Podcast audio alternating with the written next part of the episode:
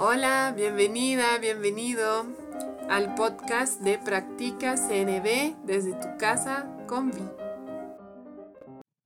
Hola, a continuación te voy a leer en voz alta una joya de conexión publicada en el sitio web en español de Wise Heart, diálogo consciente y compasivo.com. Ahí mismo en la pestaña de recursos gratuitos puedes encontrar las joyas de conexión por escrito y te puedes suscribir para recibirlas directamente a tu correo cada 15 días. Estas joyas a mí me sirven para entender cómo integrar tanto la comunicación no violenta como el diálogo consciente y compasivo a mi vida diaria. Espero la disfrutes.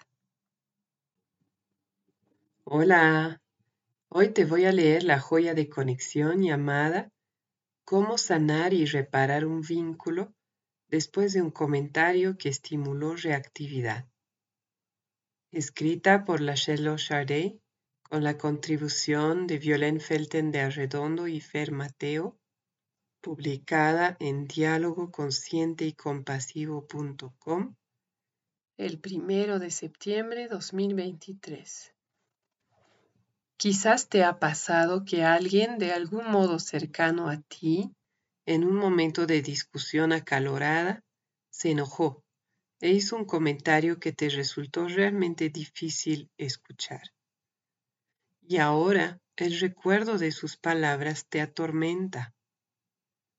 Te encuentras repitiéndolas continuamente dentro tuyo y reviviendo el impacto.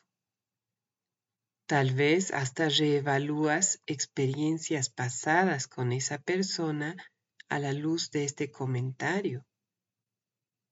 Y aunque quizás la persona en cuestión ya se disculpó y te aseguró que sus palabras no significan nada, todavía sientes dolor y no logras seguir adelante. ¿Cómo puedes superarlo? Hay tres cosas que podrían ayudarte. Lo primero a considerar es que es probable que lo que escuchaste haya estimulado tus propias inseguridades o heridas que no han sanado aún. De algún modo el comentario está relacionado con algo en ti que está esperando ser integrado. El comentario vuelve a aparecer una y otra vez en tu mente, como una forma de dirigir tu atención hacia tu propia sanación.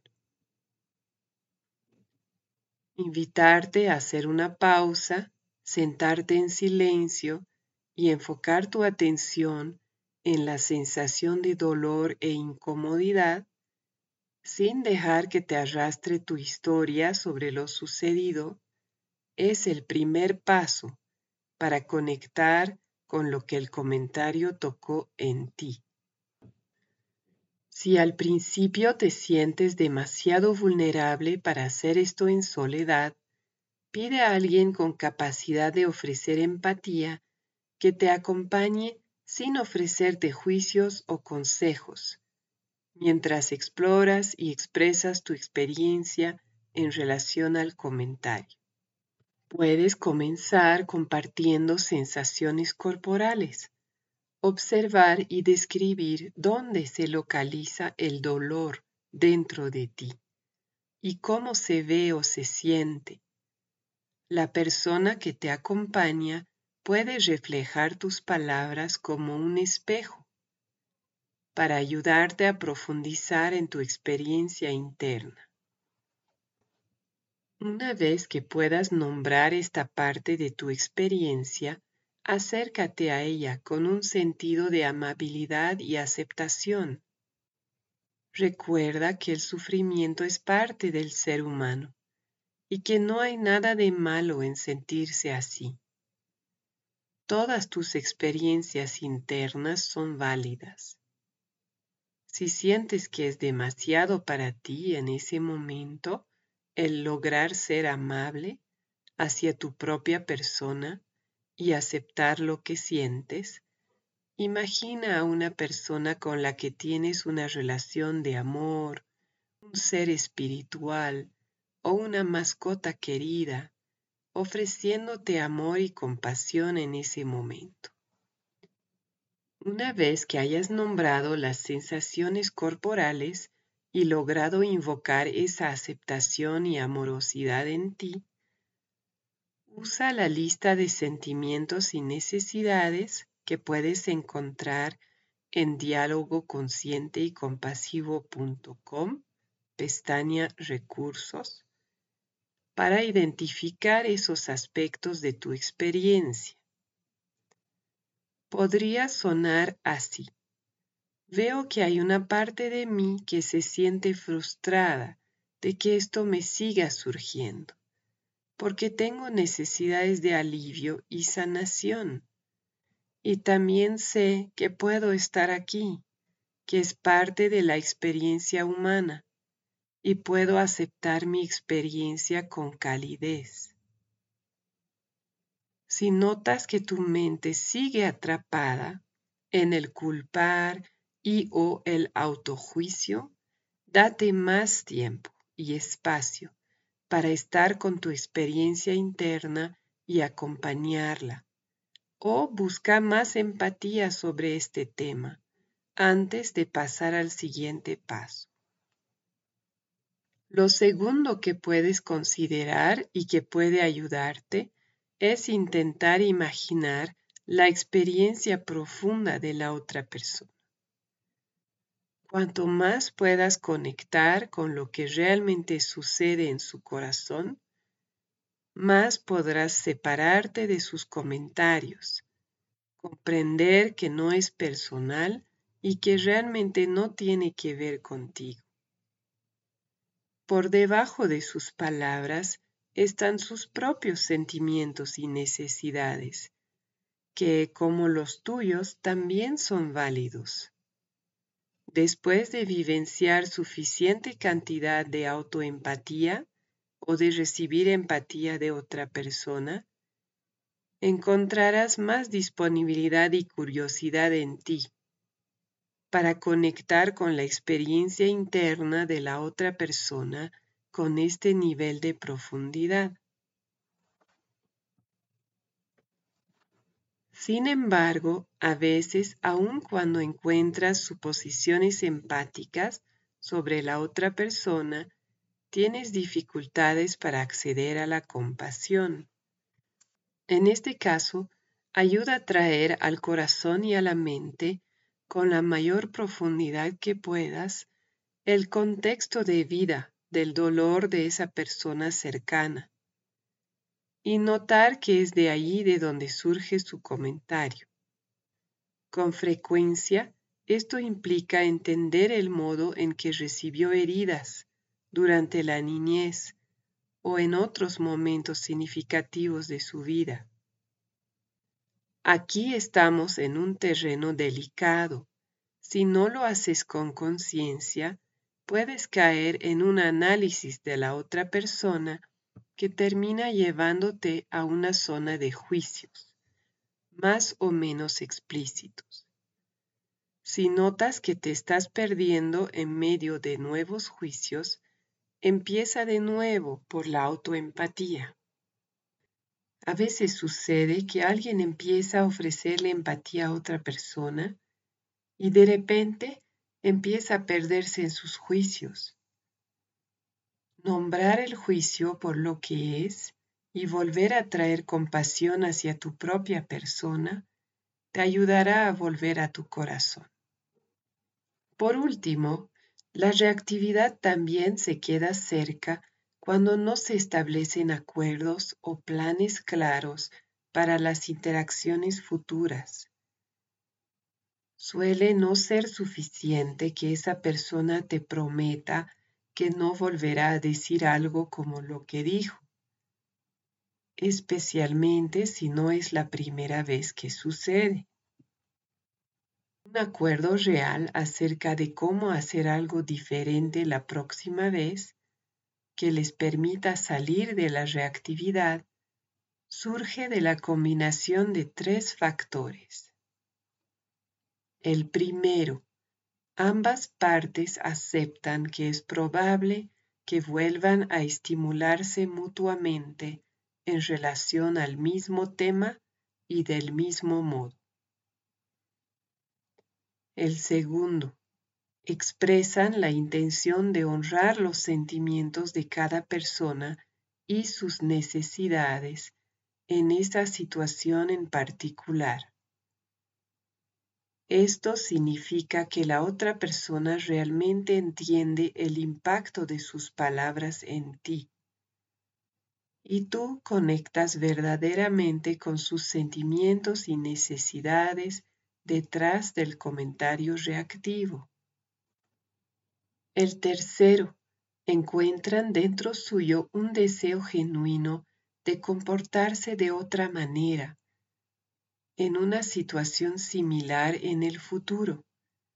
Y esto se traduce en una acción específica y realizable, como tomar un momento para hacer tres respiraciones conscientes, pedir una pausa en la interacción, expresar sentimientos, necesidades y pedidos, etc.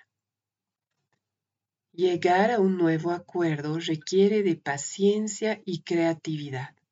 Muchas veces vemos que las personas se conforman con un acuerdo basado en las necesidades de solo una de ellas, o se establecen acuerdos vagos más parecidos al deseo de no volver a entrar en reactividad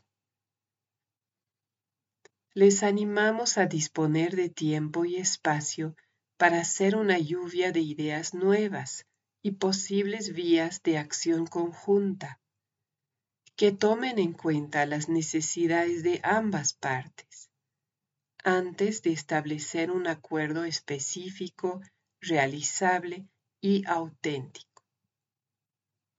Y también que luego fijen un tiempo en el que van a chequear si el acuerdo satisface las necesidades de ambas partes o si podría ajustarse de algún modo.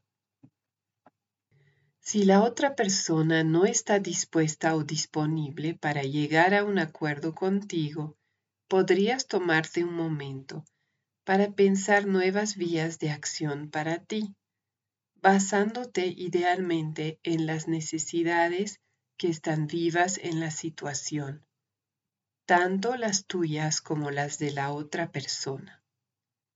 Recuerda que las interacciones que surgen de la reactividad raramente contribuyen a la conexión o la vida, por lo que cualquier vía de acción que provenga de un lugar centrado y compasivo en ti beneficiará de por sí a ambas partes y a la relación.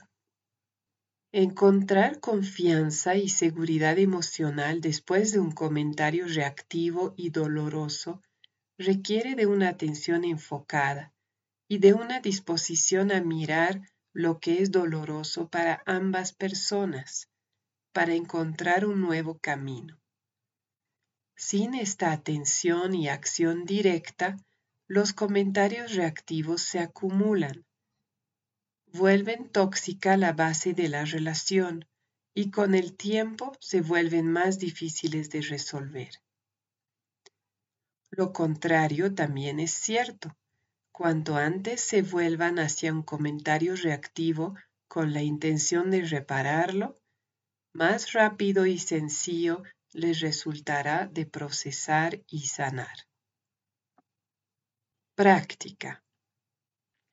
Toma un momento para traer a tu conciencia un comentario de alguien cercano que haya estimulado reactividad en ti. Date el permiso de estar un tiempo en ese dolor e incomodidad. Respira en ellos tres ciclos completos de inhalación y exhalación, observando dónde viven y cómo se ven y se sienten. Encuentra cuál es la necesidad subyacente que requiere de tu atención. Registra si hay algo que te gustaría procesar y transformar. Si estás en medio de un día en el que tienes muchas actividades, ponte un recordatorio para volver a eso más tarde y completar los pasos que se describen arriba, empezando por ofrecerte autoempatía o recibir empatía de alguien conectando luego con la experiencia interna de la otra persona desde tu corazón y por último dando tiempo y espacio a que surjan nuevos acuerdos. Si tienes la sensación de que la relación en la que estás pensando ya tiene una, entre comillas, base tóxica de múltiples situaciones de desconexión sin reparar, Quizás quieras recurrir a un proceso más profundo de reparación de vínculos y o pedir apoyo de una tercera persona que pueda acompañarte o acompañarles con empatía en ese proceso. Gracias por escuchar la joya de conexión de diálogo consciente y compasivo.com. Espero te haya servido. Que tengas un lindo día. Estuviste escuchando el podcast Practica CNB desde tu casa con Vi de Concepto Jirafa. Si tienes preguntas, sugerencias, te invito a escribirme a conceptojirafa.gmail.com y también a visitar la página de Facebook Concepto Jirafa. Nos escuchamos pronto.